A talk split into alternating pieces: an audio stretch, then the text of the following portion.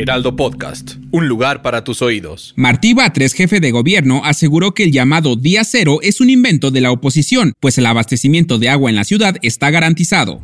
Esto es Primera Plana de El Heraldo de México.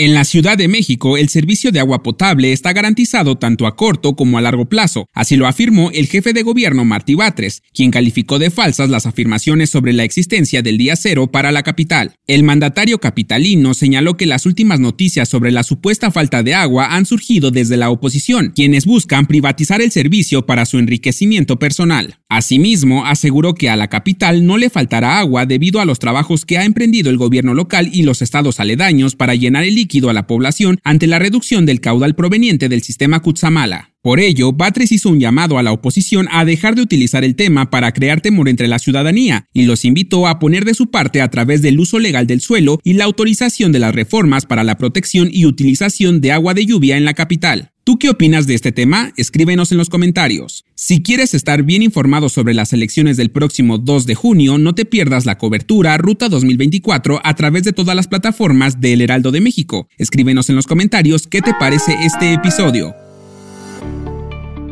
A pesar de las condiciones climáticas que se están presentando en México, el gobierno estima que continuará la tendencia a la alza respecto a la producción de alimentos. Víctor Villalobos, titular de la Secretaría de Agricultura y Desarrollo Rural, sostuvo que la producción agrícola, pecuaria, pesquera y acuícola del país ha mantenido un crecimiento sostenido desde 2019. Esto aún a pesar de los diversos cambios climáticos que el calentamiento global trae consigo. Y es que desde que se comenzaron a programar recortes temporales al suministro de agua, algunas dudas se manifestaron entre internautas y usuarios de redes sociales. Al respecto, la Secretaría de Agricultura garantizó un crecimiento sostenido en la cosecha de alimentos. De acuerdo con las estimaciones oficiales de la dependencia federal, la producción de alimentos será superior a las 300 millones de toneladas, y cabe destacar que el aumento en la producción de alimentos hasta 2023 ha sido de un 4.6%, por lo que el contexto meteorológico difícilmente podría alterar el crecimiento en esta área vital para el Estado mexicano.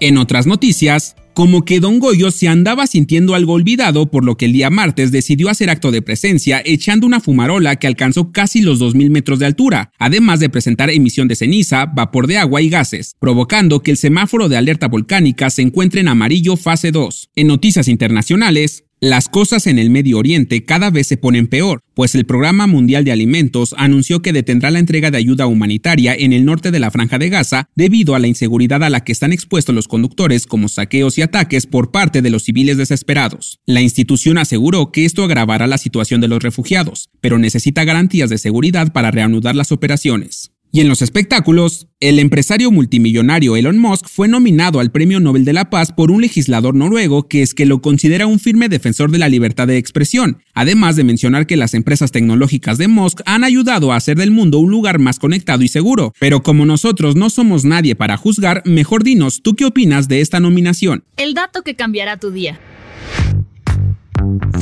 Si te asomas por la ventana en la noche a contemplar la luna, seguro podrás percatarte de su belleza, pero ¿te habías dado cuenta que cada año está más lejos? Así es, nuestro satélite cada año se aleja un poquito más de nosotros, 3.78 centímetros para ser más exactos. Este alejamiento, lento pero persistente, podría provocar en unos miles de millones de años que la Tierra se vuelva muy inestable. Sin embargo, este es un proceso imparable. Yo soy Arturo Alarcón y nos escuchamos en la próxima.